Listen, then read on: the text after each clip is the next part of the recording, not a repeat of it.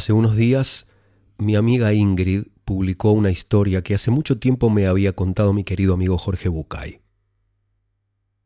El elefante estuvo entrenado desde su nacimiento para obedecer al maestro del circo. Desde que era una cría, tuvo su pata encadenada a una estaca clavada en la tierra.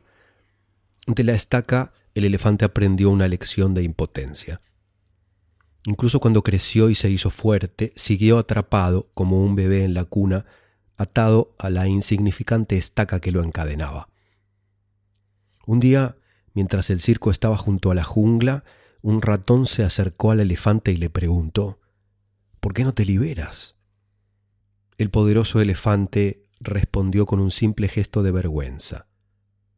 En un acto de compasión, el pequeño ratón quitó la estaca de la tierra, se la mostró al elefante en el aire y volvió a clavarla en su lugar. Y le dijo, ahora hazlo tú. Años más tarde, mientras vagaba libremente en la selva, el elefante recordó la lección del ratón.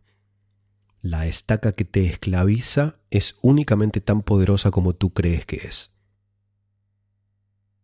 ¿Cuándo fue la última vez que chequeaste cuán poderosas son las cosas que te esclavizan? Tal vez solo tal vez, aquello que te detiene, que te frustra, que te mantiene clavado en un lugar, es un recuerdo demasiado lejano de un tiempo en que no tenías la fuerza ni las capacidades que tienes hoy. Recibo muchos más mensajes de los que comparto. Un poco por el espacio, pero mayormente porque muchos mensajes me comparten cosas íntimas que no corresponden al espacio público de este fogón virtual en el que cada persona forma parte de un círculo de intimidad relativa que compartimos y en esos mensajes leo muchos no sé, demasiados no puedo, demasiados signos de impotencia y frustración, máscaras que usa el miedo, que se impuso a nosotros en otros momentos de nuestras vidas cuando no teníamos la fuerza ni el conocimiento ni las herramientas y capacidades que tenemos hoy. Nunca creemos tener el conocimiento ni la fuerza ni las herramientas y capacidades que en realidad tenemos simplemente porque se nos educa para la impotencia y la obediencia en lugar de para la plenitud y el esplendor. Si cada persona viviera al máximo de su potencial, ¿quién obedecería las órdenes de un jefe déspota o maltratador? Si cada ser humano viviera el máximo de su potencial, ¿quién sería empleado de otra persona? ¿Quién viviría esperando que le digan lo que tiene que hacer? Estamos Qué impresionante que desde Buenos Aires yo pueda decir estamos, y saber que hablo por la mayoría de las personas del mundo, decía, estamos atravesando un tiempo en el que nos sentimos esclavizados y vulnerables, atemorizados, en muchos casos víctimas de paranoia, depresión, ansiedad, vaya a saber uno cuántas más manifestaciones de incertidumbre y de miedo. Pero, igual que en el cuento del elefante, nuestra prisión es tan real como la imaginemos, tan terrible como le permitamos ser. No me refiero a que es necesario desafiar la cuarentena y salir a la calle a hacer lo que se nos dé la gana, sino a entender que nuestra casa, nuestro hogar, está muy lejos de ser una cárcel. Que estar adentro de un espacio determinado no es lo mismo que estar encerrados en una prisión. Me parece casi ridículo tener que hablar de estas cosas, pero es impactante la cantidad de personas que leo y escucho sentir y padecer el estar en sus casas como si fuera estar en una trinchera en medio de la guerra escuchando explotar bombas a escasos centímetros, vivir dos meses de cuarentena como si ya hiciera cuatro años que estuviéramos atrapados en una cueva, a diez metros de profundidad sin ningún tipo de contacto con el mundo exterior. Como si fuéramos rehenes en un campo de concentración y a cinco metros de nuestros oídos estuvieran torturando gente y escucháramos sus alaridos de terror cuando les pone la picana eléctrica. No sé si saben, no sé si recuerdan, no sé si tienen presente y a mano que no hace mucho y no muy lejos hubo millones de personas que sufrieron de verdad, estuvieron presas de verdad, tuvieron hambre de verdad, fueron secuestradas y torturadas de verdad, tuvieron una vida de mierda de verdad. Hay gente que todavía la tiene. Nosotros estamos en nuestras casas, yo no vivo en una casa grande ni lujosa, no tengo jardín ni vista a nada envidiable, y sin embargo tengo calefacción y ventilación en el caso de que haga calor, una cocina pequeña en la que puedo preparar mis alimentos, una heladera llena, una ducha en la que sale agua las 24 horas del día a la temperatura que más o menos yo mismo elijo cada vez. Tengo una computadora con conexión a todo lo que existe y a casi todo lo que existió. Una cafetera de donde puedo mm, hacerme todo el café que quiera, unas velas aromáticas y un mat para practicar yoga, un almohadón para meditar, un sillón para recostarme a leer, a ver una película o a descansar, y libros, películas y música que no voy a poder terminar de escuchar en 10 vidas. Tengo una cama de tamaño matrimonial para dormir, sábanas para cambiar, frazadas para abrigarme, almohadas para apoyar la cabeza y abrazar si me dan ganas. Tengo ropa para elegir, un lavadero a media cuadra de mi casa porque no tengo lavarropas, una dietética en la esquina, una verdulería en la otra esquina y un supermercado a la vuelta de mi casa. Y el sol entra por mi ventana, de costadito, pero entra, igual que el aire fresco. Tengo elementos para limpiar y si mando un mensaje o aprieto dos clics, casi puedo comprar cualquier cosa que necesite, incluso sin moverme de este escritorio. Me pregunto cómo podría sentir cualquier otra cosa que apreciación agradecimiento. ¿No hay días en que siento angustia, miedo, soledad? Claro que sí. Pero entiendo la angustia, el miedo y la soledad como parte de un proceso sin precedentes en el que nadie sabe cómo comportarse. Yo trabajo mayormente con gente, trabajé toda la vida brindando mi arte y mi trabajo a personas que están aquí, delante de mí. No estoy acostumbrado a hacerle magia a una pantalla, aunque tenga experiencia haciendo magia en televisión. Siento como todo el mundo siente, pero entiendo los sentimientos negativos como la pelusa que se junta sobre los muebles cuando no paso el trapo dos o tres días, no como un ejército de enemigos, de monstruos que me acorralan sin salida.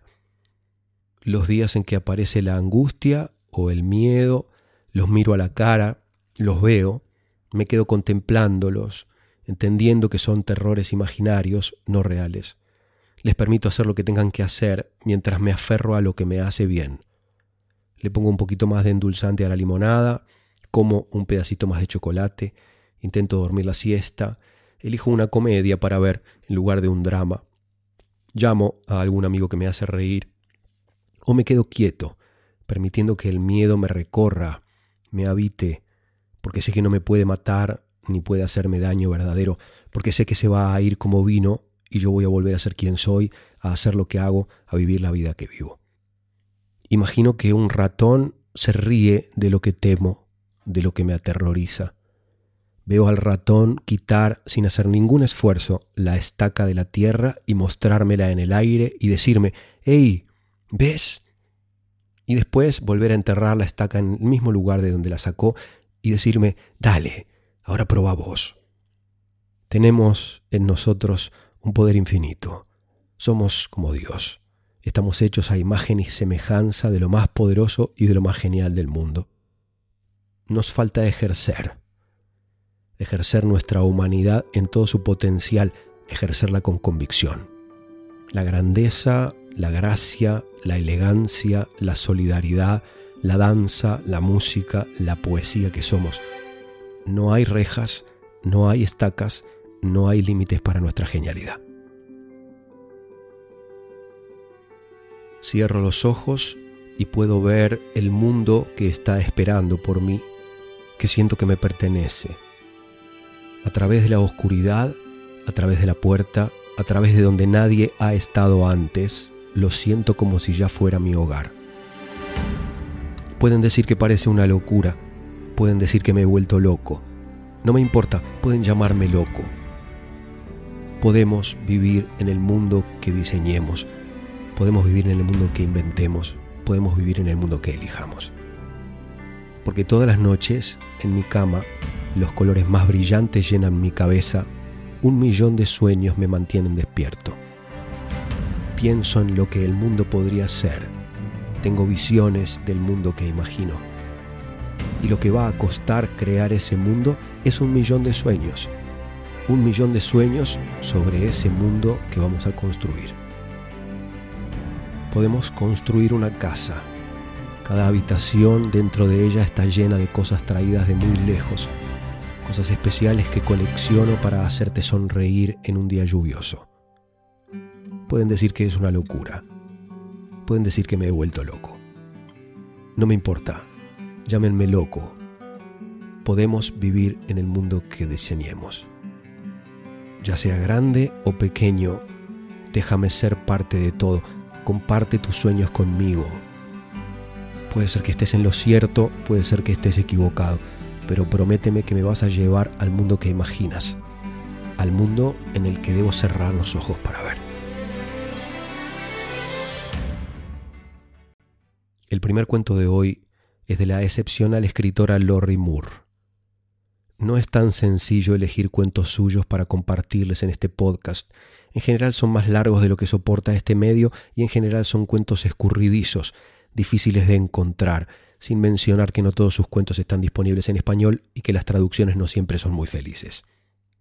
Como sea, y lo he dicho de muy pocos escritores y escritoras, si les apasiona la literatura, tienen obligación de leer y mucho a Moore.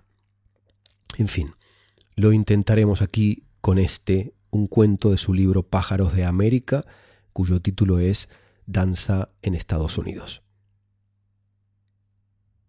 Les cuento que la danza comienza cuando un momento de dolor se mezcla con un momento de aburrimiento.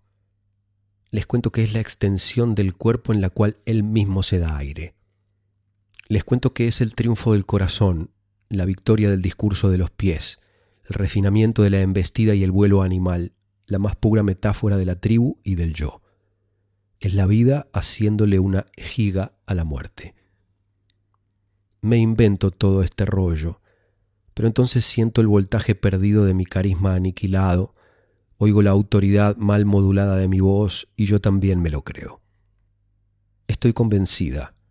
La compañía desmantelada, la disminución de los encargos de coreografía, mi cuerpo menos flexible, menos receptivo a mis órdenes. He venido aquí, a esta zona de Pensilvania de casas coloniales de estilo holandés, para dos semanas como bailarina de escuelas. Visito clases en las universidades y en los colegios propagando las sagradas escrituras de la danza.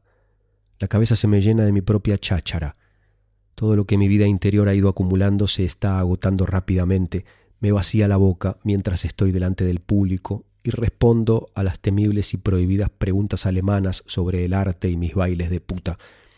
El movimiento brusco de las caderas, las repentinas sacudidas hacia adelante y la rotación sugerente de caderas delante de la chulería Preguntan por qué todo lo que hago parece tan femínico. Me parece que la palabra es feminístico, corrijo. Me he hartado. He dado toda mi vida por unas cuantas piezas buenas y ahora esto. Cuando solo me quedaba una noche, me fui volando al Quality Inn. Pollo con salsa y gofre a 3,95, decía el letrero de la entrada. ¿Cómo no voy a entrar? El karaoke de la sala de cócteles me da nuevas fuerzas todas esas voces achispadas y desgaritadas que acaban de salir del cuarto de baño de caballeros y se apresuran a llegar a la parte delantera de la sala para cantar Sexual Healing o Alfie. He aceptado la invitación de mi viejo amigo Cal de quedarme en su casa. Enseña antropología en Burwell, una de las muchas universidades que hay por aquí. Él y su esposa tienen una casa que antes había sido una hermandad y que nunca se ha molestado en arreglar. Era la única forma de poder vivir en una casa así de grande, contó. Además, sentimos una fascinación perversa por las ruinas. Es Fastnach, el carnaval que precede a la cuaresma, la noche en que la gente hace buñuelos y se los come en honor de Cristo. Estamos fuera antes de la cena paseando el perro de Cal Chappers en medio del frío. Es una casa increíble cuando la miras, digo. Está destartalada de la manera más complicada posible, como un Rauschenberg como esos magníficos tablones de anuncios destrozados por el viento que se ven en el desierto de California. He tomado la determinación de ser agradable. La casa, a decir verdad, es impresionante. Han comenzado a crecer ramas de arce entre los tablones del suelo del comedor, porque hay un árbol fuera que se está abriendo paso entre los cimientos de la casa. Ardillas grandes como pastores escoceses roen las paredes, la pintura se cae por todas partes en escamas, ampollas y láminas. En el yeso agrietado que hay detrás están escritos los nombres de las mujeres que entre 1972 y 1974 pasaron aquí el fin de semana de la fiesta universitaria de la fiebre de primavera. En el techo de la cocina se puede leer Sigma al poder y hazme una paja con una cuchara. Pero no he visto a Cal en 12 años, No lo he visto desde que se fue a Bélgica con una beca Fulbright, así que tengo que ser agradable. Me parece que está diferente, más bajo, mayor, más limpio, a pesar de la casa. En un arranque de franqueza me acaba de confesar que en aquellos años, debido a la amistad que nos unía, había exagerado su interés por la danza. No entendía nada, admitió. Trataba de entender la historia. Miraba al tío de Violeta porque no se había movido durante un largo rato y pensaba, ¿qué es lo que pretende? Chappers da tirones a la correa. Sí, la casa, suspira Cal. Una vez vino un pintor a hacernos un presupuesto, pero aplazamos el asunto por los nombres de las pinturas. Mito, Véspero, Cacatucán. No querría en mi casa nada que se llamara Cacatucán. ¿Qué es un Cacatucán? Mm, creo que se los caza en Madagascar. Doy un salto para seguirle la corriente, bromeando. O se los comen en Viena, digo. O los adoran en Los Ángeles, dice él. Me río de lo que ha dicho y a continuación vemos que Chapper solisquea las raíces de un roble. Aunque el mito y el véspero siempre son buenos, añado. Cruciales, dice, pero no necesitamos pintar para eso. El hijo de Cal, Eugene, tiene fibrosis quística. Toda la vida de Eugene es una competición con la investigación médica. No tengo nada contra las artes, dice Cal. Tú estás aquí. El dinero para el arte te ha traído hasta aquí. Es maravilloso. Es maravilloso verte después de todos estos años. Es maravilloso que financien las artes. Es maravilloso. Tú eres maravillosa. Las artes son fantásticas y maravillosas, pero en serio, propongo que demos todo el dinero, hasta el último jodido céntimo, a la ciencia algo lo ahoga. Puede ser el optimismo de los incrementos, las pequeñas cantidades, los capítulos, pero no lo he visto en 12 años y ha tenido que contarme toda la historia desde el principio y toda la historia es muy triste. Los dos teníamos el gen, pero no lo sabíamos, explica. Así es como funciona. Las probabilidades son de 1 cada 20 multiplicado por 1 cada 20 y luego después de eso incluso solo uno de cada 4. En total, uno de cada 1600. Bingo. Nos tendríamos que mudar a Las Vegas. Cuando conocí a Cal, estábamos en Nueva York y acabábamos de salir de la facultad. Estaba soltero y nervioso, y me dio la impresión de que era un hombre que no se casaría nunca ni tendría familia, o que si se casaba sería con una mujer decorativa, poquita cosa. Hoy, doce años más tarde, su mujer de pelo plateado, Simón, no es nada de eso. Es corpulenta, emprendedora y original, está muy unida a él en su dolor y en su valentía. Siempre se va enfadada de las reuniones de padres del colegio, se pega lentejuelas en los zapatos, el inglés es su tercera lengua, una vez trabajó en la embajada francesa en Bélgica y en Japón. Echo de menos el caviar, es todo lo que dice al respecto. Echo muchísimo de menos el caviar. Ahora en la flamenca Pensilvania pinta óleos satíricos con gente brasilarga y sin manos. Gente de aquí, explica con acento francés y riéndose tontamente. Pero no puedo pintar manos. Ella y Eugene han convertido en estudio uno de los cuartos en ruinas del piso de arriba. ¿Cómo se toma Simón todo esto? pregunto. Mejor que yo, dice. Tenía una hermana que murió joven, se espera la infelicidad. ¿Pero no hay ninguna esperanza? Pregunto, pero las palabras se me atascan. Calme cuenta que Eugene se ha ido deteriorando, ha ido a peor, demasiado líquido en los pulmones. Pegajosos los llama. Si tuviera tres años en vez de siete, habría más esperanza. Los investigadores están haciendo algunos progresos, eso es verdad. Es un chico muy majo, digo.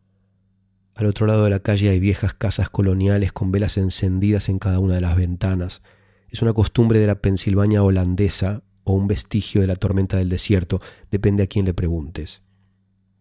Cal se detiene, se vuelve hacia mí, el perro se acerca y lo acaricia con el hocico. No es solo que Eugene sea estupendo, dice.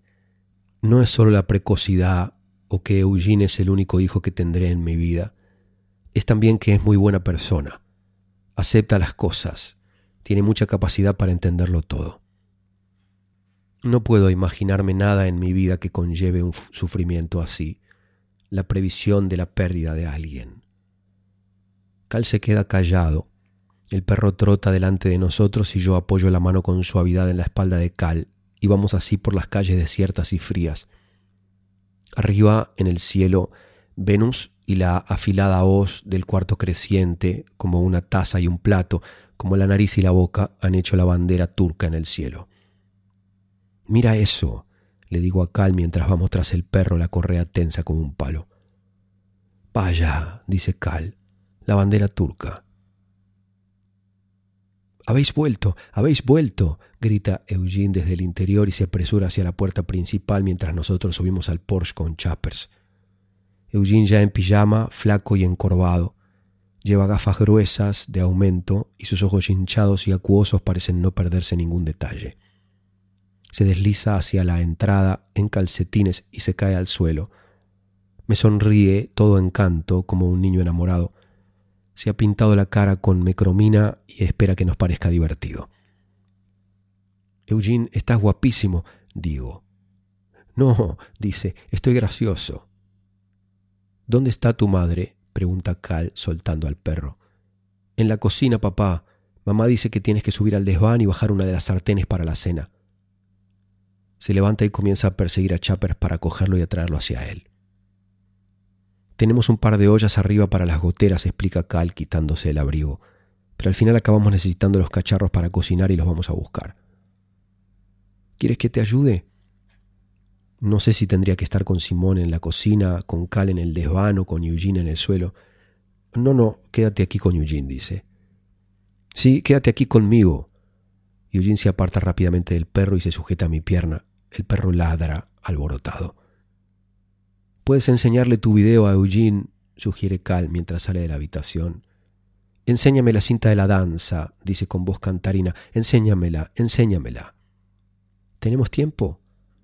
Tenemos 15 minutos, dice con gran autoridad. Voy al piso de arriba y la saco de la bolsa, luego regreso donde está él. La meto en el vídeo y nos encogemos los dos en el sofá. Se arrima a mí con frío, con la casa llena de corrientes de aire, y le pongo el jersey largo alrededor como si fuera un chal.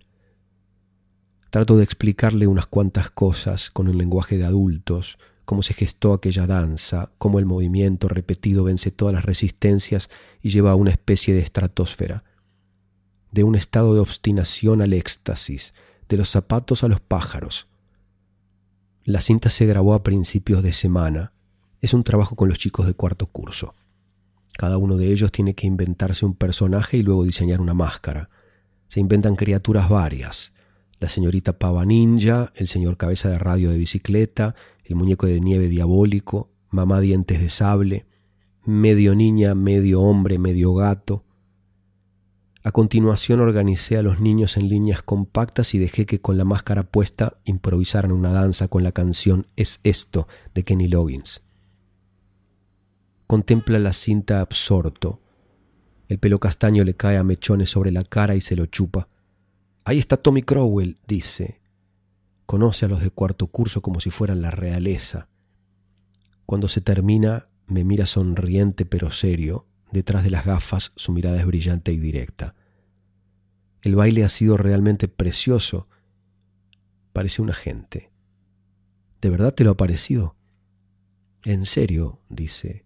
Es muy colorista y tiene muchos pasos divertidos e interesantes. ¿Quieres ser mi agente? Pregunto.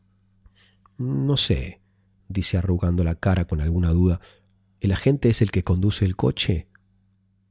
A comer, llama Simón dos habitaciones más allá desde la habitación de Hazme una paja con una cuchara. Ya vamos, grita Eugene, y se baja del sofá de un salto y se arrastra hasta el comedor y cae de lado en su silla. Uf, dice sin aliento, casi no llego. Siéntate aquí, dice Cal, y pone una copa con pastillas en el sitio de Eugene. Eugene hace una mueca, pero ya en la silla se pone de rodillas, se inclina con un vaso de agua en la mano y comienza la ardua tarea de tomarse todas las pastillas. Me siento en la silla enfrente de él y me pongo la servilleta en el regazo. Simón ha preparado una sopa con huevos duros, es una receta de la región, comenta, y pato pequinés, fibroso y dulce.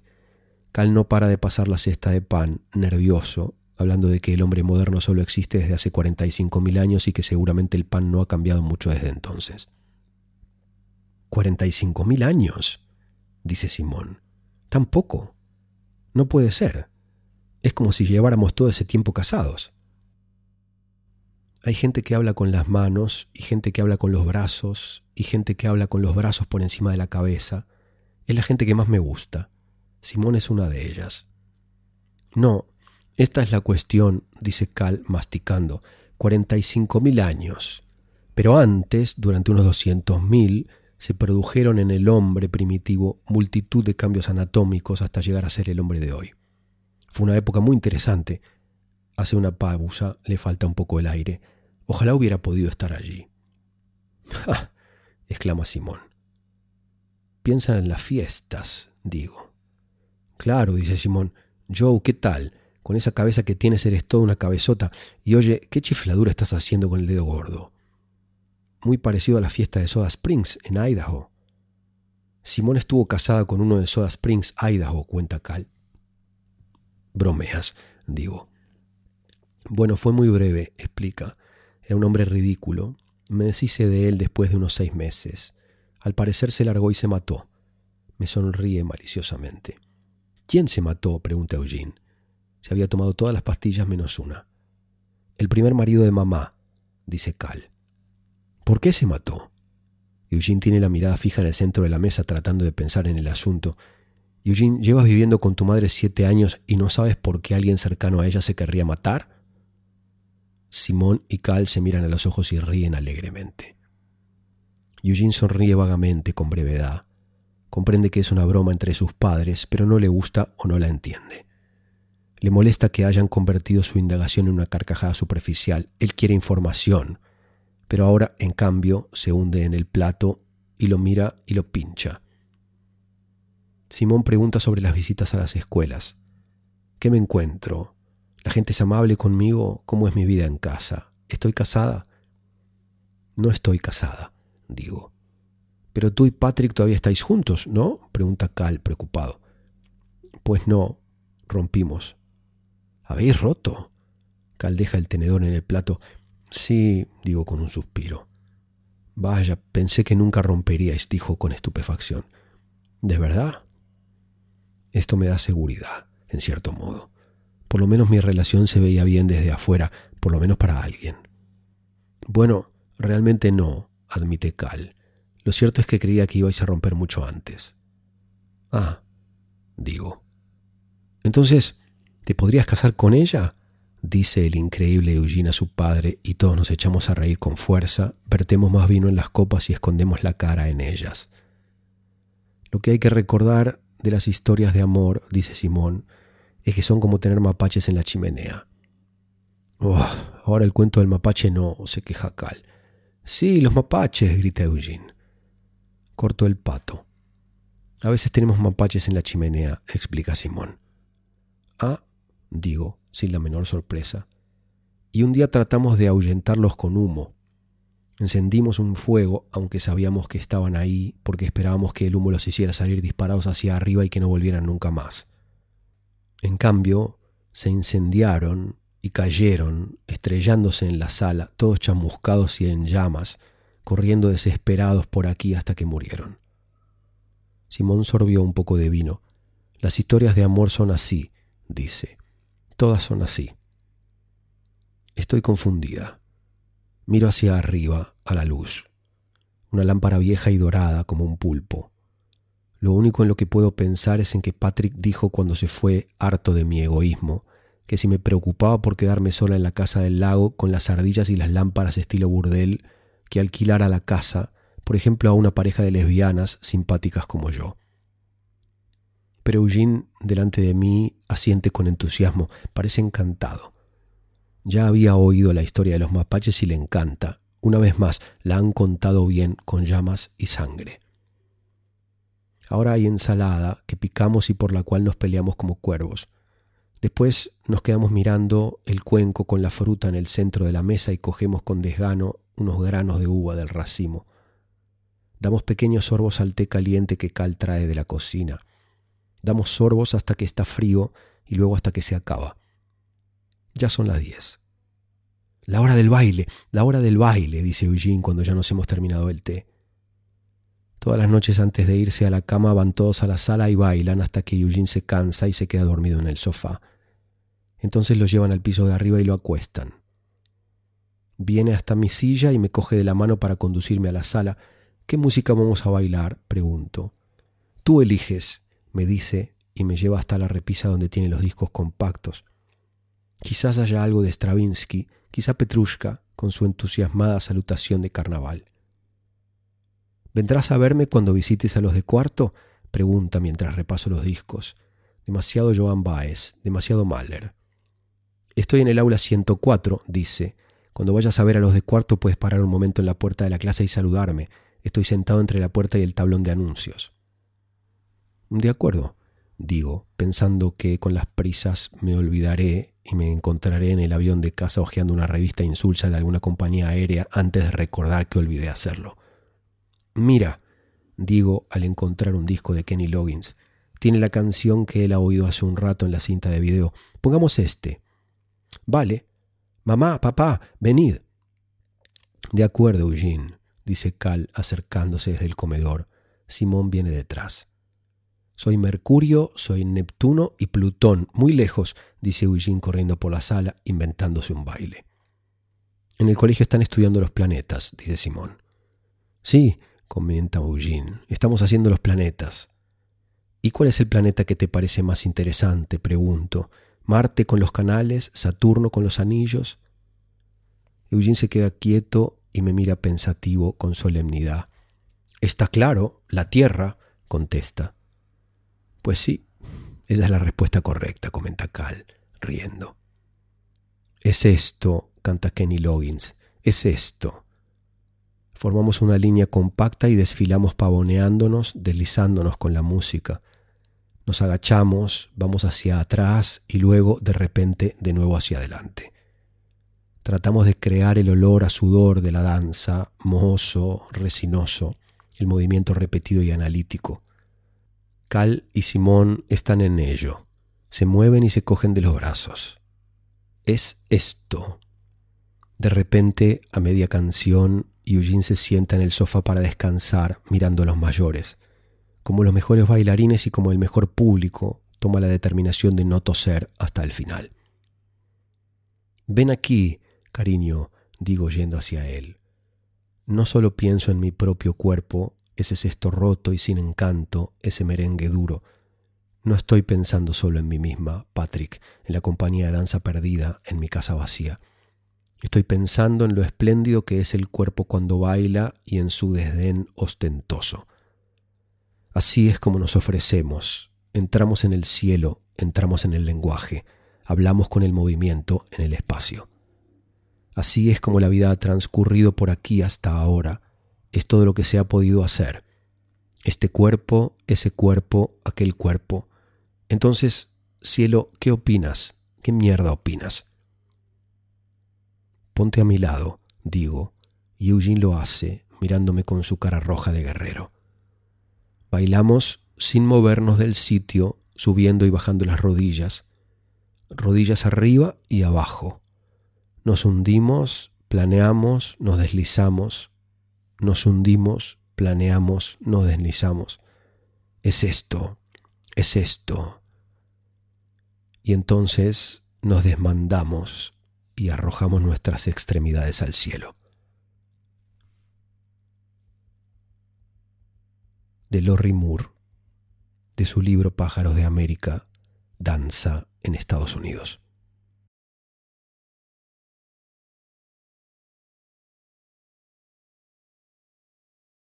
El segundo cuento de hoy es del gran escritor español Javier Marías. De su libro de cuentos completos, cuentos aceptados y aceptables, les cuento serán nostalgias. Es muy posible que los fantasmas, si es que aún existen, tengan por criterio contravenir los deseos de los inquilinos mortales, apareciendo si su presencia no es bien recibida o escondiéndose si se los espera y reclama. Aunque a veces se ha llegado a algunos pactos, como se sabe gracias a la documentación acumulada por Lord Halifax y Lord Reimer en Inglaterra o por don Alejandro de la Cruz en México. Uno de los casos más modestos y conmovedores registrados por este último es el de una anciana de Veracruz, iniciado hacia 1920, cuando ella no era una anciana, sino muy joven y nada sabía de la existencia, si es que puede aplicarse este término, de tales visitas y esperas, o quizás son nostalgias. Esta anciana, en su juventud, había sido señorita de compañía de una dama mayor y muy adinerada a quien, entre otros servicios prestados, leía novelas en voz alta, para disipar el tedio de su falta de necesidades y preocupaciones visibles y de una viudez temprana para la que no había habido remedio. La señora Suárez Alday había sufrido algún desengaño ilícito tras su breve matrimonio, según se decía en la ciudad portuaria, y eso seguramente más que la muerte del marido poco o nada memorable, la había hecho áspera y reconcentrada a una edad en que esas características en una mujer ya no pueden resultar intrigantes ni todavía objeto de broma y por lo tanto entrañables. El hastío la llevaba a ser tan perezosa que difícilmente era capaz de leer por sí sola y en silencio y a solas, de ahí que exigiera de su acompañante que le transmitiera en voz alta las aventuras y los sentimientos que cada día que ella cumplía y los cumplía muy rápida y monótonamente, parecían más alejados de aquella casa. La señora escuchaba siempre callada y absorta, y sólo de vez en cuando le pedía a la joven, Elena Vera, su nombre, que le repitiera algún pasaje o algún diálogo del que no se quería despedir para siempre sin hacer amago de retenerlo.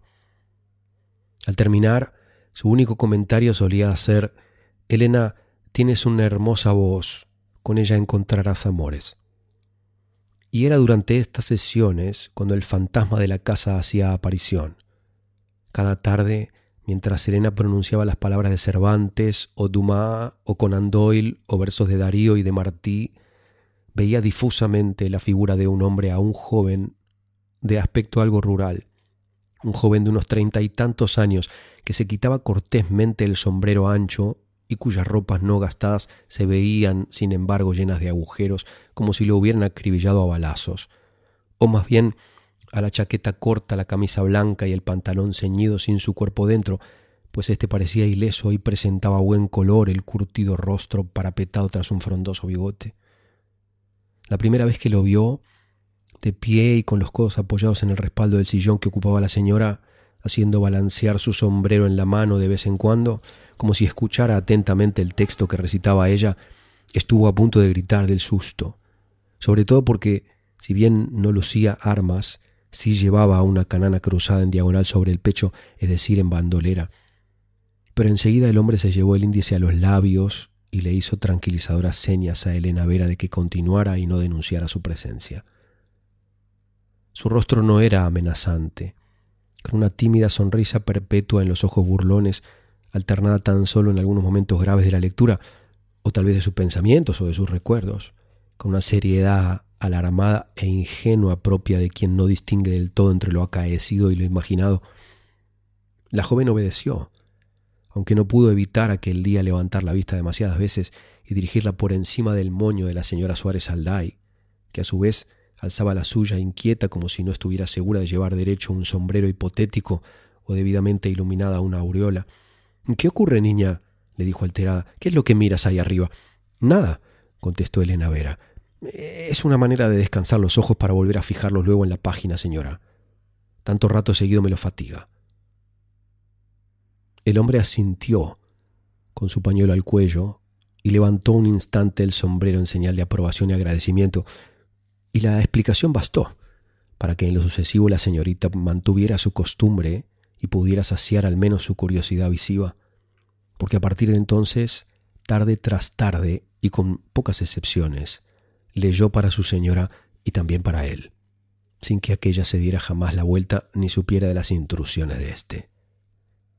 El hombre no rondaba ni se aparecía en ningún otro instante, por lo que Elena Vera no tuvo nunca ocasión, a través de los años, de hablar con él ni de preguntarle quién era o había sido o por qué le escuchaba pensó en la posibilidad de que fuera el causante del desengaño ilícito padecido por su señora en un tiempo pasado, pero de los labios de ésta jamás salieron las confidencias pese a las insinuaciones de tantas páginas sentimentales o trágicas leídas, y de la propia Elena en las lentas conversaciones nocturnas de media vida.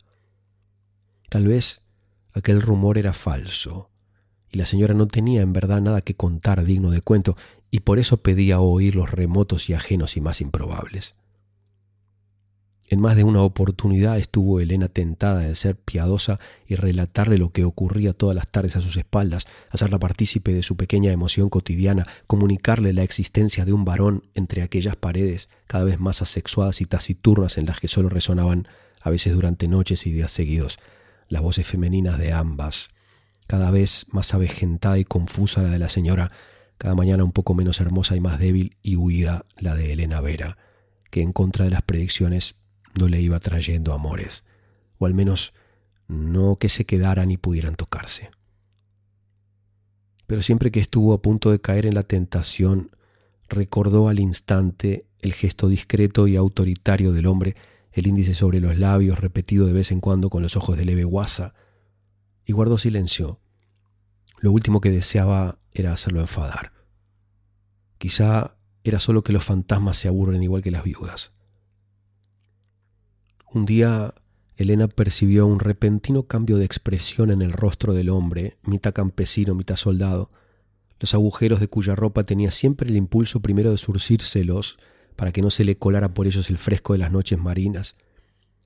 La salud de la señora Suárez Alday fue flaqueando, y unas fechas antes de su muerte, pero aún no se sabía que esas serían. Le pidió a Elena que en vez de novelas o versos le leyera los evangelios. Así lo hizo Elena, y entonces vio cómo, cada vez que ella pronunciaba el nombre Jesús, y fueron muchas, el hombre torcía el gesto con dolor o pena como si lo hiriera. A la décima o undécima vez debió de hacérsele insoportable, porque su figura, siempre algo difusa pero bien distinguible, se fue haciendo tenue hasta desaparecer, mucho antes de que concluyera la sesión de lectura. Se preguntó Elena si habría sido aquel hombre un ateo, un enemigo de la religión declarado. Así que para dilucidar eso, al menos insistió un par de días más tarde en leerle a la señora una novela de la que había oído mucho elogio, Enriquillo, del autor dominicano Manuel de Jesús Galván. Y antes de proceder con el texto, habló un rato a la señora acerca de este novelista, procurando nombrarlo siempre por su nombre completo y nunca solo por el apellido, y vio que cada vez que decía el nombre Jesús, el visitante se retraía y expresaba en sus ojos una mezcla de furor y miedo. Así que Elena empezó a sospechar lo que durante tanto tiempo no habría ni imaginado, y al leer de ese libro inventó un diálogo inexistente, muy breve, en el que hizo que aquel Enriquillo se dirigiera a un subalterno en estos términos. Tú, Jesús Guajiro. El fantasma se tapó los oídos con pavor un momento, la cara desencajada, pero ella no insistió y el hombre se recompuso. Tardó Elena tres jornadas en hacer su definitiva prueba. La señora languidecía, pero se resistía a meterse en la cama, permanecía en su sillón como si eso fuera un signo de su salud o una salvaguarda contra la muerte. Y Elena Vera le quiso leer el libro de las maravillas de Marco Polo, o eso dijo, pues en realidad se quedó en el prólogo y en la nota biográfica sobre el viajero, sin duda lo que le interesaba pues al recitar en voz alta aquellos datos sobre la vida y andanza de Marco Polo, también introdujo algo de su propia cosecha y dijo, este gran aventurero viajó a la China y a la Meca, entre otros lugares. Se detuvo y fingiendo admiración añadió, fíjese señora, qué lejos, a la China y a la Meca. El rostro curtido y tostado del hombre palideció de golpe, y, como si dijéramos, en el mismo movimiento o proceso y sin transición alguna, la figura entera desapareció muy rápido, como si la palidez sobrevenida lo hubiera borrado del aire, lo hubiera hecho transparente, nada, invisible hasta para ella. Y entonces estuvo segura de que aquel hombre había sido Emiliano Zapata, asesinado a los treinta y tantos años gracias a la traición de un fingido zapatista llamado Jesús Guajardo, en un lugar cuyo nombre es Chinameca, o algo así, dice la leyenda. Y se sintió muy honrada al comprender que la visitaba con los agujeros de las traicioneras balas el fantasma de Zapata. Pero la señora murió la mañana siguiente, Ella siguió en la casa, pero durante unos días afligida, desconcertada y sin tener ya pretexto dejó de leer. El hombre no apareció. Convencida de que Zapata deseaba tener la instrucción de la que seguramente había carecido en su historia o vida, también en la idea de que había sufrido en ella un exceso de realidad y por eso quería descansar en las ficciones después de muerto, pero temerosa asimismo de que no fuera así, y de que su presencia hubiera estado relacionada misteriosamente con la señora tan solo. Un amor con Zapata exigía más secreto que ningún otro y guardar hasta al fin silencio. Decidió volver a leer en voz alta para invocarlo, y no solo novelas y poesías, sino tratados de historia y de ciencias naturales. El hombre tardó algunas fechas en reaparecer. ¿Quién sabe si guardan luto los fantasmas, con más motivo que nadie? ¿O quién sabe si aún desconfían si aún puede hacérseles daño con las palabras. Pero por fin lo hizo, tal vez atraído por las nuevas materias, acerca de las cuales siguió escuchando con la misma atención, aunque ya no de pie y acodado sobre el respaldo, sino cómodamente sentado en el sillón vacante, el sombrero colgado y a veces con las piernas cruzadas y un cigarro encendido en la mano, como el patriarca que nunca pudo ser en sus días numerables. La joven, que se fue haciendo mayor, guardó celosamente el secreto y le hablaba con cada vez más confianza, pero sin obtener nunca respuesta. Los fantasmas no siempre pueden o quieren hablar. Y con esa siempre mayor y unilateral confianza transcurrieron los años, y ella tuvo ya buen cuidado de no volver a mencionar el nombre Jesús en ningún contexto y de evitar toda palabra que empezara con guajiro o guajardo, y de desterrar para siempre de sus lecturas a la China y a la Meca hasta que llegó un día en que el hombre no se presentó y tampoco lo hizo durante los días ni las semanas siguientes. La joven, que ya era casi vieja, se preocupó al principio como una madre, temiendo que le hubiera sucedido algún percance grave o desgracia, sin darse cuenta de que ese verbo suceder solo cabe entre los mortales y que quienes no lo son están a salvo. Cuando reparó en ello, su preocupación dio paso a la desesperación, Tarde tras tarde contemplaba el sillón vacío e increpaba al silencio. Hacía dolidas preguntas a la nada, lanzaba reproches al aire invisible y maldecía el pasado al que temía que él hubiera vuelto. Se preguntaba cuál había sido su falta o error y buscaba con afán nuevos textos que pudieran atraer la curiosidad del guerrillero y hacerlo volver, nuevas disciplinas y nuevas novelas, y procuraba encontrar nuevas estrategias de Sherlock Holmes en cuya habilidad y lirismo confiaba más que en casi ningún otro cebo científico o literario. Y seguía leyendo en voz alta a diario por ver si él acudía. Una tarde, al cabo de meses de desolación, se encontró con que la señal del libro de Dickens, que le estaba leyendo pacientemente en ausencia, no se hallaba donde la había dejado, sino muchas páginas más adelante. Leyó con atención allí donde él la había puesto, y entonces comprendió con amargura y sufrió el desengaño que a toda vida alcanza por recóndita y quieta que sea. Había una frase del texto que decía, y ella envejeció y se llenó de arrugas, y su voz cascada ya no le resultaba grata. Cuenta don Alejandro de la Cruz que la anciana se indignó como una esposa repudiada, y que lejos de resignarse y callar, le dijo al vacío con gran reproche, Eres injusto, y tú quisiste ser siempre un hombre justo, o eso se cuenta ahora. Tú no envejeces y quieres voces gratas y juveniles y contemplar caras tersas y luminosas. No creas que no lo entiendo. Todavía eres joven y lo serás ya siempre, y quizás no tuviste mucho tiempo para demasiadas cosas que te pasaron de largo pero yo te he instruido y distraído durante años.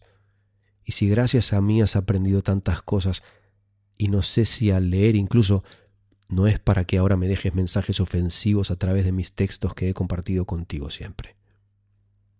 Ten en cuenta que cuando murió la señora yo podía haber leído en silencio y no lo hice. Podía haberme marchado de Veracruz y no lo hice. Comprendo que puedas ir en busca de otras voces Nada te ata a mí y es cierto que nunca me has pedido nada, luego tampoco nada me debes. Pero si conoces el agradecimiento, Emiliano, y esta fue la primera vez que lo llamó por su nombre sin saber si era escuchada. Te pido que al menos vengas una vez a la semana a oírme y tengas paciencia con mi voz que ya no es hermosa y ya no te agrada, porque no va a traerme más amores. Yo me esforzaré y seguiré leyendo lo mejor posible, pero ven, porque ahora que soy vieja soy yo quien necesita de tu distracción y tu presencia. Ya no me sería fácil pasarme sin ver tus ropas agujereadas. Pobre Emiliano, añadió con más calma, como te dispararon. Según el estudioso don Alejandro de la Cruz, el fantasma del hombre rústico y soldado eterno que acaso había sido Zapata no fue enteramente desaprensivo y atendió a razones o supo lo que era el agradecimiento.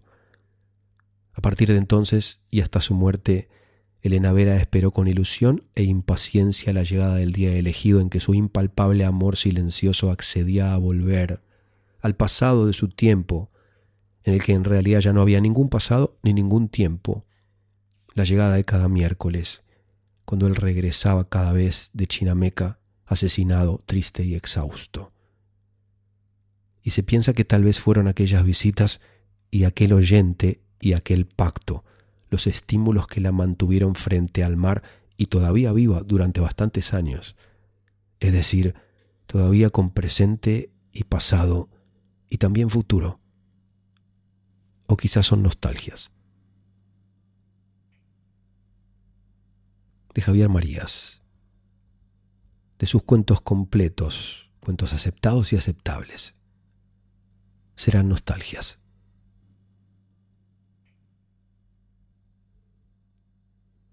Esta semana me escribió una oyente a quien conozco desde hace años, pero hace años no tenía noticias de ella. Me contó que escucha el podcast. Le dije que ya sabía, que hace poco se mudó a vivir en Ituzaingó, antes vivía en Moreno, que me escucha en las madrugadas, especialmente los fines de semana por medio en que no está con sus hijos. Se sorprendió y me preguntó cómo sabía tanto. Le conté con un poco de picardía que las estadísticas, como ya dije en algún episodio, son mucho más que números y dicen muchas más cosas sobre quienes escuchan que las que quienes escuchan creen o pueden imaginar. Claro que hay que entender el idioma, saber leer lo que quieren decir. Hay gente que me escribe y me cuenta, escucho desde tal lugar, así me entero que esa persona o esas personas escuchan desde tal lugar. Hay gente que no me escribe y no me cuenta, así me entero que es tal persona o tal otra persona que escucha desde tal lugar o desde tal otro lugar. Como sea, les agradezco por escuchar. Me alegra que escuchen este podcast, sea donde sea, con quien sea, para lo que sea. Si no pueden dormir de noche, si escuchar estos cuentos les ayuda a dormir, si les hace hacer el ejercicio o el trabajar más liviano o entretenido, si les inspira a crear o a bailar o a pintar, si les excita, si les recuerda la niñez, si une vuestra familia, si sirve de tema de conversación, si les inspira a escribir, si lo comparten con otras personas, si les devuelve a personas perdidas, si les hace más llevadero el viaje, si les hace más liviano el tránsito, si les da esperanzas, si les detona reflexiones, si les calma, si les levanta el ánimo, me alegra. Les leo un mensaje que recibí hace un par de días. Hola Norberto, te saluda afectuosamente José Luis Lugo Gutiérrez desde Querétaro, México. Tengo 27 años. Es 28 de mayo a las 0.14 de la madrugada. Anteriormente ya te había escrito para darte las gracias por el proyecto y lo mucho que me ha ayudado durante la contingencia. Imagino que quieres decir la cuarentena. Pero hoy pasó algo mágico. Normalmente escucho un cuento por la mañana para comenzar el día y me limito a eso por miedo a terminarlos antes de que pase la contingencia y entonces ya no haya nada que me despierte por las mañanas. Pero te repito que hoy pasó algo mágico. Todo el día pensé y extrañé más que nunca a mi padre, fallecido hace casi tres años. El llanto me impidió dormir, por lo que abrí el episodio 206 de Cuentos para despertar, esperando encontrar un poco de paz que me permitiera descansar. Encontré más que eso.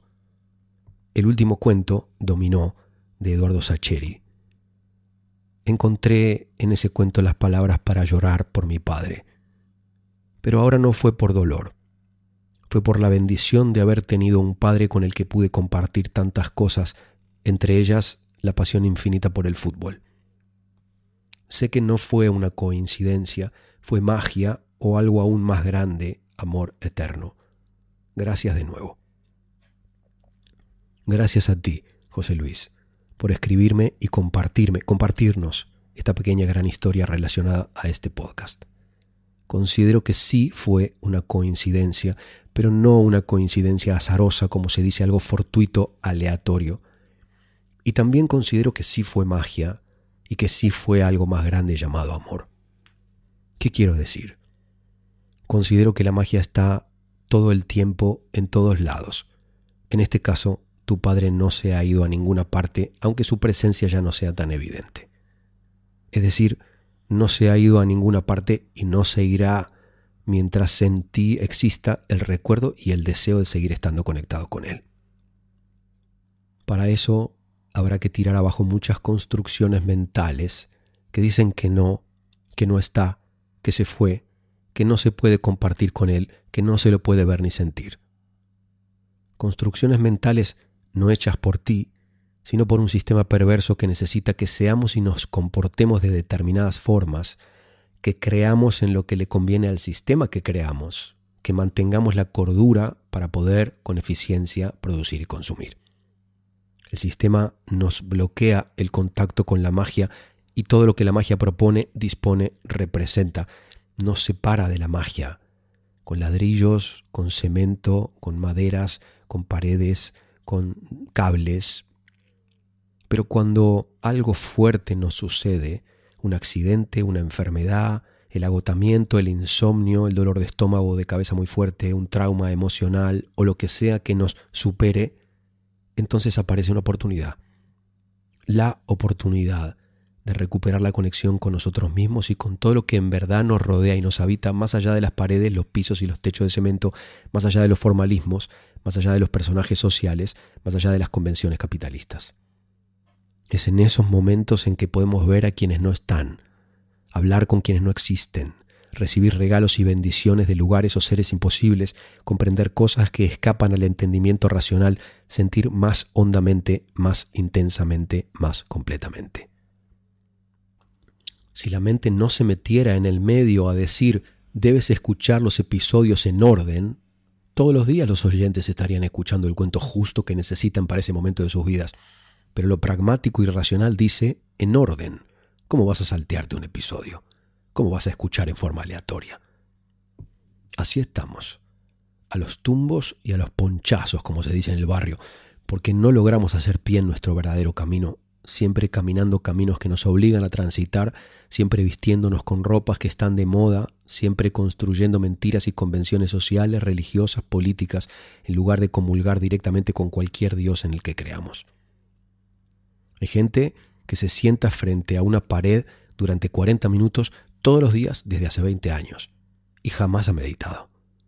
Cree que medita y dice que medita, pero no tiene ni la menor idea de lo que es meditar.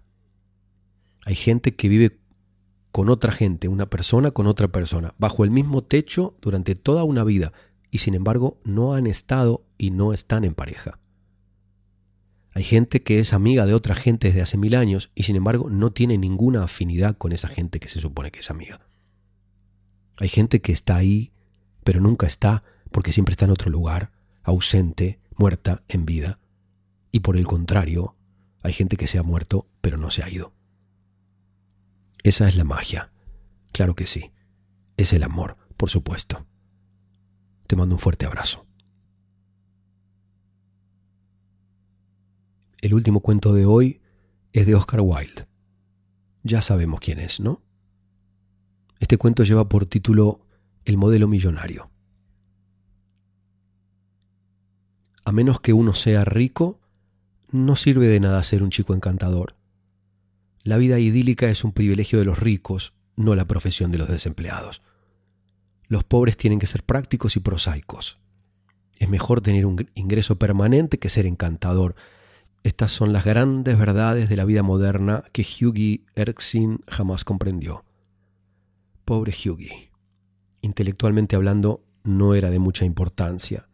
Nunca dijo una cosa brillante o malintencionada en su vida, pero, eso sí, era sorprendentemente bien parecido con su cabello castaño y rizado, perfil claro y sus ojos grises. Era tan popular tanto con los hombres como con las mujeres y tenía todos los éxitos excepto el de ganar dinero. Su padre le había heredado su espada de caballería y una edición de la historia de la guerra peninsular en 15 tomos. Hughie puso la espada sobre un espejo y colocó la historia en un estante entre el Ruff's Guide y el Bailey's Magazine y vivía con una renta anual de 200 libras que le facilitaba una vieja tía. Él había intentado todo. Había estado en la bolsa durante seis meses, pero ¿qué hacía una mariposa entre toros y osos? Había sido vendedor de té por un tiempo, pero pronto se cansó del pecó y el suchón. Entonces trató de vender jerez seco, pero esa no era la respuesta. El jerez era muy seco. Finalmente se dedicó a no hacer nada. Un joven inútil y encantador con un perfil perfecto, sin profesión. Para empeorar las cosas, se enamoró. La mujer que amaba era Laura Merton la hija de un coronel retirado que había perdido su temperamento y su digestión en la India sin encontrar lo uno ni lo otro. Laura lo adoraba y él estaba dispuesto a besar la punta de sus zapatos. Ellos formaban la pareja más encantadora de Londres, pero entre los dos no reunían ni un penique. El coronel estaba muy encariñado con Hughie, pero no quería oír nada acerca del compromiso. Ven, hijo, cuando tengas diez mil libras a tu nombre, ah, ya veremos solía decir, y Hughie se ponía muy deprimido en esos días y acudía a Laura para consolarse. Una mañana, cuando él iba a Holland Park, donde vivían los Merton, se detuvo a ver a un gran amigo suyo, Alan Trevor. Este era pintor. En efecto, pocos evitan esa fiebre hoy en día, pero era también un artista, y los artistas, por el contrario, son muy raros. Personalmente, él era un hombre raro y rudo, pecoso y de barba maltratada. Sin embargo, cuando tomaba el pincel se convertía en un maestro y sus cuadros eran ansiosamente buscados. Él había estado muy atraído por Hughie al principio, pero hay que decirlo solo en lo referente a su personal encanto. La única persona que un pintor debería conocer, solía decir, es a la gente tonta y bonita, de esas que son un placer artístico cuando se admira y un descanso intelectual a la hora de hablar. Los hombres bellos y las mujeres encantadoras gobiernan el mundo, o al menos deberían hacerlo. Sin embargo, después de conocer mejor a Hughie, le cayó tan bien por su alegría, su espíritu impulsivo y su generosidad, su imprudencia natural, y le había dado acceso permanente a su estudio. Cuando Hughie llegó, encontró a Trevor realizando los retoques finales a una pintura de tamaño natural de un mendigo. El mendigo se encontraba de pie en una plataforma levantada en un rincón del estudio. Era un hombre viejo y arrugado cuyo rostro era semejante a un pergamino y poseía una expresión muy lamentable. Sobre sus hombros portaba una capa gruesa de color marrón, llena de desgarrones y hoyos. Sus botas gruesas estaban remendadas e improvisadas, con una mano apoyada en un pilar, mientras que con la otra sostenía un sombrero maltratado para recibir limosna. ¡Qué modelo tan emocionante! susurró Hughie mientras saludaba con la mano a su amigo. Emocionante, gritó Trevor lo más alto que pudo. Debí pensar en ello. Mendigos como él no se encuentran todos los días. A Trouvel, Monger. Un Velázquez en persona. Cielos, lo que Rembrandt daría por él. Pobre viejo, dijo Hughie, luce tan miserable. Pero supongo para tus pinturas ese rostro es una fortuna. Seguramente, replicó Trevor, Tú no querrías que un mendigo luzca feliz, ¿no es cierto? ¿Cuánto cobra un modelo por una sesión? preguntó Hughie mientras encontraba un asiento confortable en un diván. Un chelín por hora, dijo Trevor. ¿Y cuánto podrías obtener por tus pinturas, Alan? Ah, por esta pintura que estoy terminando podría obtener dos mil. ¿Libras? Guineas. Los pintores, poetas y médicos siempre cobramos en guineas. Bueno, Pienso que el modelo tendría que recibir un porcentaje, dijo Hughie riéndose. El trabajo que hace es tan difícil como el tuyo. Tonterías, tonterías. Mira la molestia de poner la pintura solamente y estar todo el día frente al caballete. Está todo muy bien, Hughie, para ti hablar, pero te aseguro que hay momentos en los que el arte casi consigue una dignidad de la labor manual. pero no me hables mucho porque estoy muy ocupado. Fuma un cigarrillo y quédate quieto. Después de algún tiempo entró el sirviente y le dijo a Trébol que el enmarcador deseaba hablar con él. No te vayas, Hughie, dijo mientras salía. Volveré en un momento. El viejo mendigo tomó ventaja de la ausencia de Trevor para descansar en una banca de madera que estaba detrás de él. Lucía tan desamparado y miserable que Hughie no pudo dejar de compadecerse de él y buscó en sus bolsillos para saber qué monedas tenía. Todo lo que pudo encontrar fue un soberano y algunos peniques. Pobre hombre viejo, dijo para sí mismo. Él lo necesita más que yo, aunque esto signifique que yo no pueda viajar en transporte por una quincena. Caminó a través del estudio y deslizó el soberano en la mano del mendigo. El hombre viejo lo miró y una débil sonrisa se esbozó en sus labios marchitos. Gracias, señor, dijo. Entonces llegó Trevor y Hughie se despidió ruborizándose un poco por lo que había hecho. Pasó el día con Laura, obteniendo una encantadora reprimenda por su extravagancia, y tuvo que caminar hasta su casa. Esa noche fue al Club Palette cerca de las once y encontró a Trevor sentado en el salón de fumar bebiendo vino de rin y agua carbonatada. Bien, Alan, ¿has terminado la pintura? preguntó mientras encendía un cigarrillo. Terminado y enmarcado, mi amigo, respondió Trevor. Y además... Y además, habéis hecho una conquista. El viejo modelo que viste está muy encariñado contigo. Tuve que contarle todo de ti. ¿Quién eres? ¿Dónde vives? ¿Tus ingresos? ¿Tus planes? Mi querido Alan, sollozó Hughie, probablemente lo encuentre esperándome en casa, pero por supuesto tú solo te diviertes. Pobre viejo desventurado. Desearía poder hacer algo por él. Creo que es espantoso que uno pueda ser tan miserable. Tengo montones de ropa vieja en casa. ¿Crees que le pueda servir de ayuda? Porque sus harapos se caen a pedazos. Pero luce espléndido en ello, dijo Trevor. No podría pintarlo en un saco jamás. Lo que llamas harapos, yo llamo romance. Lo que ves como pobreza para mí es pintoresquismo. Como sea, le diré acerca de tu oferta. Alan, dijo seriamente Hughie, vosotros los pintores no tenéis corazón. El corazón de un artista está en su cabeza, dijo Trevor y aparte mi trabajo es representar el mundo a como podemos verlo, no reformarlo a como sabemos de él o como queremos que sea. A Sormetier. Y ahora dime, ¿cómo está Laura? El viejo modelo está muy interesado en ella. ¿No querrás decir que le contaste acerca de ella? preguntó Hughie. Eso mismo. Está enterado sobre todo acerca del implacable coronel, la amada Laura, las diez mil libras, ¿Le contaste al viejo mendigo todos mis asuntos personales? exclamó Hughie muy rojo de lo enojado que estaba. Mi querido amigo, dijo Trevor sonriendo. Aquel viejo mendigo, como tú lo llamas, es uno de los hombres más ricos de Europa. Podría comprar todo Londres mañana sin sobrecargar su cuenta bancaria. Posee una casa en cada capital, cena con vajilla de oro y puede impedir que Rusia entre a la guerra cuando él lo desee. ¿Qué rayos quiere decir? exclamó Hughie. Lo que te dije, dijo Trevor. El hombre viejo que viste hace un rato en el estudio era el barón Hausberg. Es un gran amigo mío, compra todas mis pinturas y esas cosas y me da una comisión desde hace un mes para pintarlo como un mendigo. ¿Qué voulez La fantasía de un millonnaire.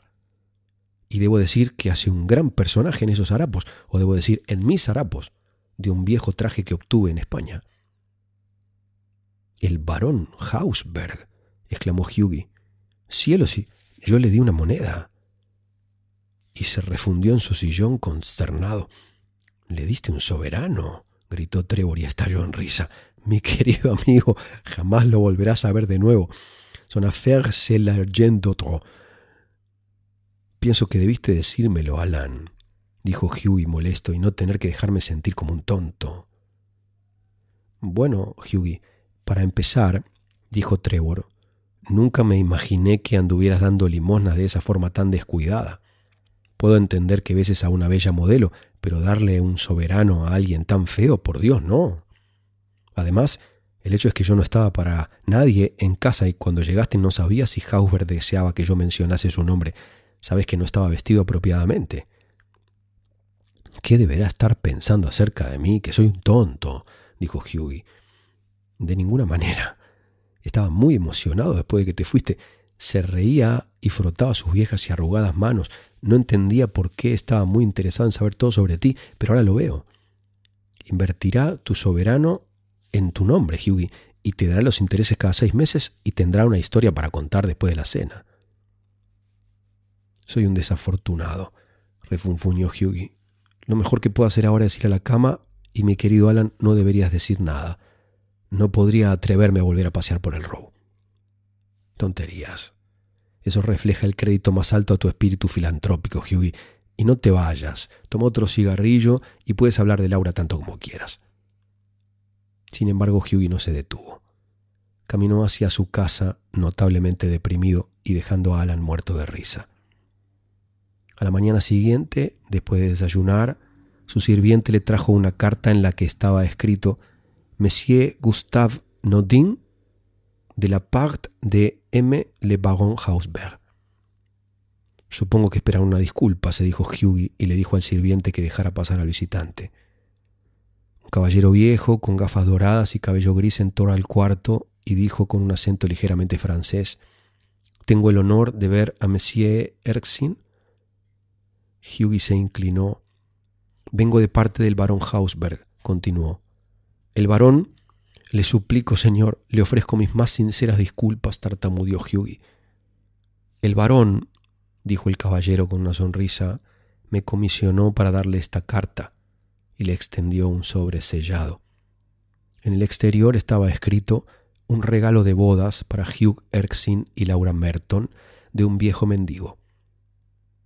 Dentro del sobre había un cheque por diez mil libras esterlinas. Cuando ellos se casaron, Alan Trevor fue el padrino y el varón dijo unas palabras en el desayuno de la boda. Los modelos millonarios, señaló Alan, son muy raros. Pero, por Júpiter, los millonarios modelo lo son aún más.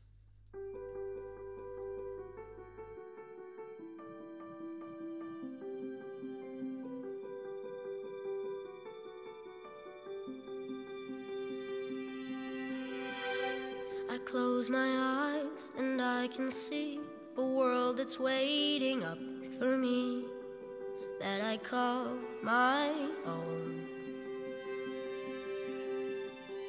Through the dark, through the door, through where no one's been before, but it feels like home. They can say, they can say it all sounds crazy. Say, they can say I've lost my mind. I don't care, I don't care, so call me crazy. We can live in a world that we desire.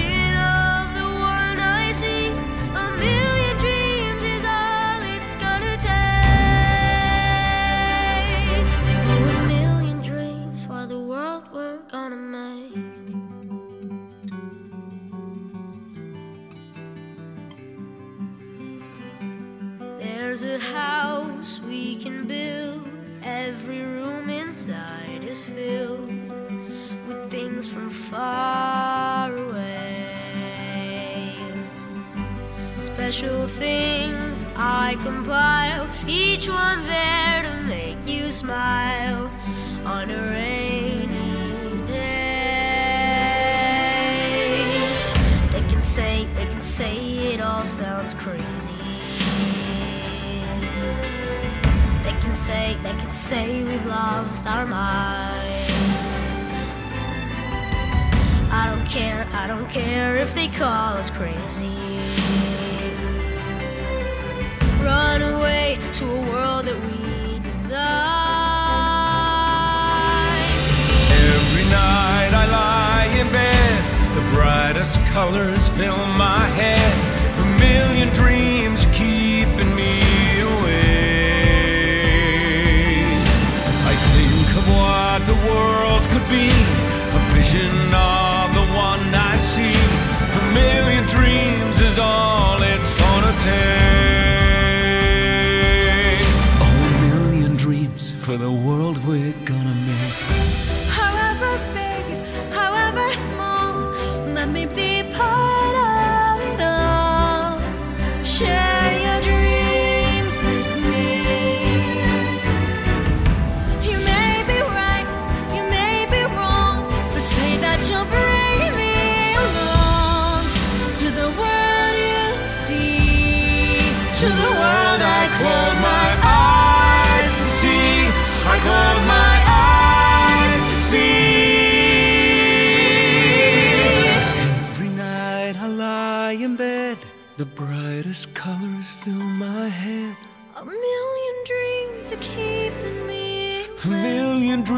dreams, a